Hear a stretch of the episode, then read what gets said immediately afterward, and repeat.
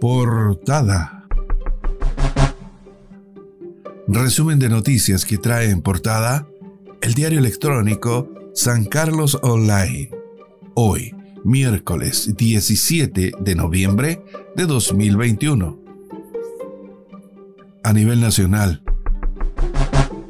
proyecto de ley busca terminar con el hostigamiento de empresas de cobranza. La bancada de diputados del Partido Socialista ingresó este martes un proyecto de ley que busca eliminar el hostigamiento de las empresas de cobranza y así aliviar en algo a miles de chilenos que producto de la crisis sanitaria han asumido deudas sin poder pagarlas. Ahora, noticias del ámbito local.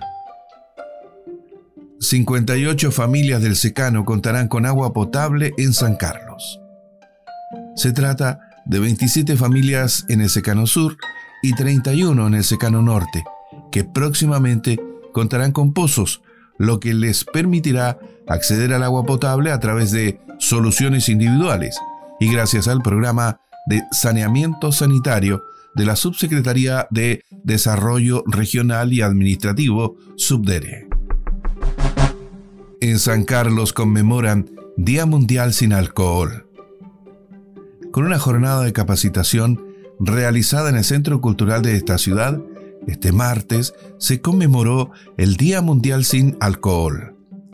Participaron organizaciones comunitarias, representantes de establecimientos educacionales, redes colaboradoras e instituciones locales, bajo el concepto de, comillas, adicción de alcohol, consecuencias físicas, psicológicas y sociales, y nuevas normativas que regulan su consumo, publicidad y accidentes que se asocian.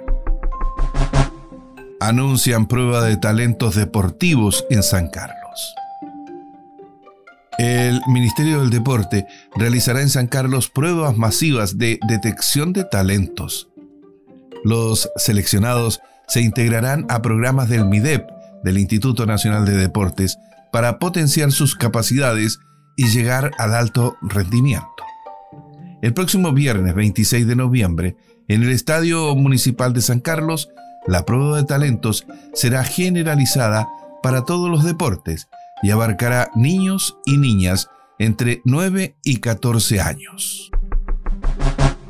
Refuerzan llamado a la prevención ante retroceso de Chillán y Chillán Viejo.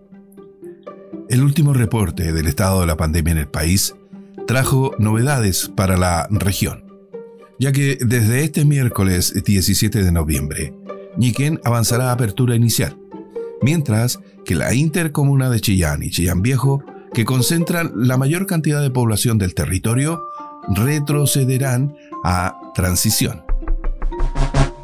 Crean mesa para pedir postergación de servicios locales de educación pública en Ñoble.